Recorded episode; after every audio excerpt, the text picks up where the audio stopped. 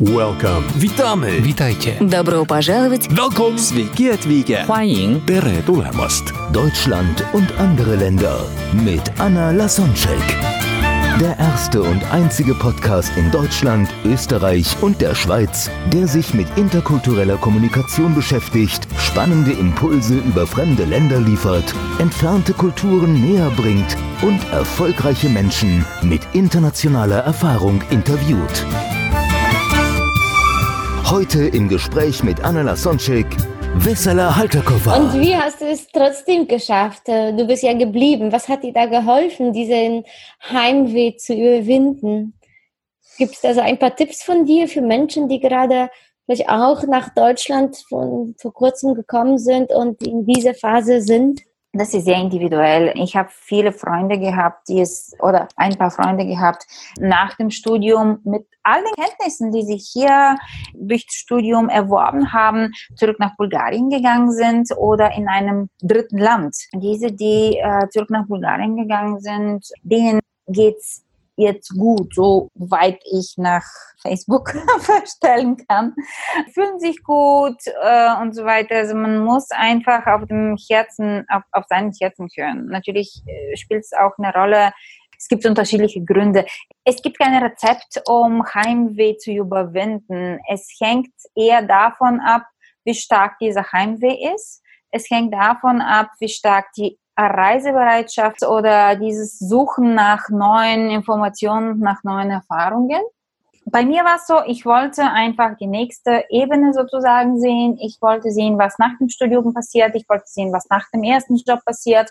Ich wollte sehen, äh, inwieweit ich das, was ich hier an Kenntnissen und Fertigkeiten gelernt habe, ich in der Praxis umsetzen kann. Ich wollte einfach sehen, was danach passiert, weil ich irgendwie wusste, okay, nach Bulgarien kann ich jederzeit zurückgehen da wird mich keiner irgendwie zurückschicken.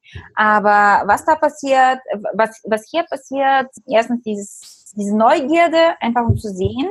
Und zweitens, ich wollte auch sicher sein, dass sich das Ganze gelohnt hat. Das Ganze und mit dem Ganzen meine ich Studium anpassen an diesem neuen Land und neuer Stadt, neuen System und so weiter. Alles, was ich durchgemacht habe, alles, was ich an Zeit und Anstrengungen investiert habe. Ja, ja, wir wissen genau, dass, schön, dass du das ansprichst. es gab bestimmt auch nicht nur leichte Zeiten. Du sagst, dass sich dir die ganze Mühe gelohnt hat. Wir wissen, du bist erfolgreich, das ist eine wunderschöne Stelle bei der GSA und arbeitest mit vielen interessanten Menschen und das hat, ist alles gut gegangen, ja. Aber auf dem Weg gab es bestimmte Ereignisse, wo es nicht alles so leicht und rosa war. Kannst du dich erinnern an so ein paar Missverständnisse oder Situationen, wo du dich unsicher gefühlt hattest, vielleicht verwirrt warst und dann dich gefragt hast, warum ticken die Deutschen so oder warum ist es hier so, wo du wo du so einen Kulturschock erlebt hattest und dann ein paar Aha-Erlebnisse über die deutsche Kultur hattest? Meine ersten Missver Missverständnisse lagen daran, dass Deutsch natürlich nicht meine Muttersprache ist. Klar habe ich Abi auf Deutsch gemacht. In diesem deutschsprachigen Gymnasium, das ich schon erwähnt habe, war es so, dass die Abitur, die wir da gemacht haben, äh, nach Deutschland geschickt wurde, um dort korrigiert zu werden und an eine deutsche Abitur angeglichen wurde. Das heißt, trotzdem, das heißt trotzdem nicht, dass ich die Sprache, die ich dort gelernt habe, Hochdeutsch und so weiter, diese ist, die ganz normal hier in den Lokalen oder auf der Straße gesprochen wird. Besonders Und- nicht in Bayern. Besonders nicht in Bayern. Ja, genau, genau. Du sagst es. Ich musste kurz überlegen, ob ich das tatsächlich jetzt erwähne, aber du hast es gesagt. Sehr gut, danke. In meinen Studentenjahren habe ich in einem äh, Studentenverein hier in München im Olympiazentrum im Ollidorf, in einem berühmten Ollidorf von den Olympischen Spielen 72 äh, gebaut. Dort habe ich gewohnt. Der ist jetzt für schon seit Jahren eigentlich in ein Wohnheim für Studenten äh, umgebaut worden und dort hatte ich ein Zimmer. Äh, und in diesem Ollidorf gibt es auch der Verein der Studenten im Olympiazentrum, eingetragener Verein, in dem Studenten für Studenten arbeiten. Da habe ich auch angefangen zu arbeiten. Arbeiten bedeutet, sie hatten eine eigene Diskothek, eine Bierstube, Café, eine Zeitschrift gab es da auch, also studentische Selbstverwaltung tatsächlich. Da sind über 2000 Studenten in dem Dorf und für den werden die Gerichte der Bierstube angeboten immer noch oder die Tanzabende der Disco oder Faschingsveranstaltungen, sowas in der Art. So. Und die eine Erfahrung, an die ich heute, an die ich mich heute noch erinnern kann, war, als wir einfach mit anderen äh, oder als ich mit anderen in der äh, Bierstube über Bulgarien gesprochen habe und es ging darum, äh, wie die bulgarische Währung heißt. Und ich habe das erzählt, das Wort Währung, aber ist mir nicht in den Sinn gekommen. Das war eher, das ist unser Geld es gibt tatsächlich einen Unterschied zwischen den Worten, also sauber ausgedrückt ist es Währung, das ist die Währung jetzt wie hier Euro halt ist und Geld. Und da musste ich mit drei Sätzen länger erklären, was ich eigentlich damit ausdrücken möchte. Und bis irgendeiner irgendwie gecheckt hat, ah ja, okay, sie meint nicht Geld in sich, diese Summe von 20 Euro oder so. Sie meint wie die Währung in ihrer Heimatstadt äh, oder in, in ihrem Heimatland heißt. Es waren also diese ganze, du nennst sie interkulturelle Missverständnisse. Die ersten Missverständnisse sind bei mir über die Sprache gekommen, weil ich mich immer wieder ähm, bemüht habe, das super korrekt auszudrücken und mich super korrekt auszudrücken und auf Hochdeutsch und mit den richtigen Fällen und so weiter, weil ich es auch so gelernt habe und in dem Moment, wo ich gemerkt habe, okay, mir fällt jetzt das Wort nicht ein oder mein Wortschatz reicht jetzt für diese super komplizierte Gedankenaustausch nicht, dann habe ich es einfach nicht gesagt, weil in meiner Vorstellung waren die Deutschen irgendwie ziemlich perfektionistisch und sie würden etwas verstehen, nur wenn es so super perfekt ausgesprochen ist, nicht ausgesprochen, sondern formuliert, sagen wir so. Im Nachhinein hat sich herausgestellt, dass es überhaupt nicht so ist, dass, dass sie viel bereiter wären, zwei Sätze länger zu hören, um zu verstehen, was ich zu sagen habe oder zu erfahren, was ich zu sagen habe. Äh. Das war dieser Vorurteil meinerseits, dass alles für die Deutschen, weil die so sind, super perfekt formuliert, ausgesprochen und verpackt sein müsste, damit das gehört und wirklich wertgeschätzt wird. Was wie gesagt, im Nachhinein sich herausgestellt hat, dass es gar nicht stimmt, weil die Person, mit denen ich eher umgeben war, eher zwei Sätze länger mir zugehört hätten, um zu erfahren, was ich zu sagen habe, als irgendwie gesagt hätte, nee, sie hat jetzt Akkusativ statt Dativ verwendet und deswegen ist das, was sie sagt, weniger wert. Mhm. Aber okay. das ist Genau, das ist. Ja, du, du hast äh, das Thema auch Vorurteile angesprochen. Gibt es ja. noch mehr so Vorurteile, Stereotypen, äh, die sich dann bei dir nicht bestätigt hatten? Weil das, worauf wir uns einstellen, das nehmen wir das wahr. Und zum Glück in deinem Fall konntest du schnell realisieren, dass das war gar nicht so, wie du gedacht hattest, dass es wird. Und gibt es ähm, noch mehr solche Beispiele? Ich kann eher über die Menschen in in München und meine Umgebung von ja, erstens von Studenten und dann von meinen Arbeitskollegen sprechen, die eher aus Bayern und München kommen. Ich weiß jetzt nicht, wie das Norden oder Mitte des Landes ist, aber meistens sagt man, dass die Deutsche eher kalt sind, dass es sehr, sehr lange dauert, bis sie dich in deiner Umgebung zu lassen, dass auch vom Anfang an sie eher sehr reserviert sind und dass sie nicht sehr viel Spaß machen können oder dass die Art und Weise, wie sie Spaß haben, einfach eine andere ist. Ja, stimmt, äh, dass es eine andere ist, wahrscheinlich im Vergleich mit südlichen oder östlichen Ländern, aber ich habe die Erfahrung gemacht, dass sie durchaus Spaß haben können, dass sie durchaus lustige, offene Menschen sind, dass sie durchaus nicht so ernsthaft sind, wie sie eigentlich gepriesen werden sozusagen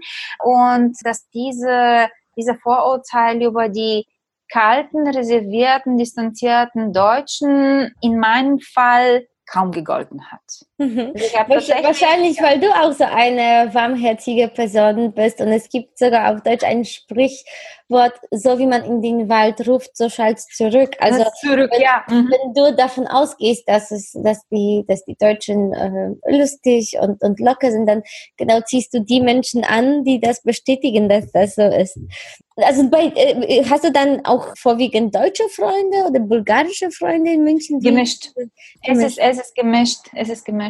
Dann welche Tipps kannst du dann geben den Menschen, die dann sagen, na, irgendwie die Deutschen sind so reserviert und so kalt und die kommen hier irgendwie nicht an und schotten sich ab und leben so in eigenen Kreisen. Die, die würden vielleicht sogar gerne mit Deutschen Kontakt haben, aber irgendwie schaffen die das nicht. Da gibt es da von dir irgendwie einen Tipp an die, wie, wie, wie die das schaffen, so ja, Freundschaften mit den Deutschen zu schließen?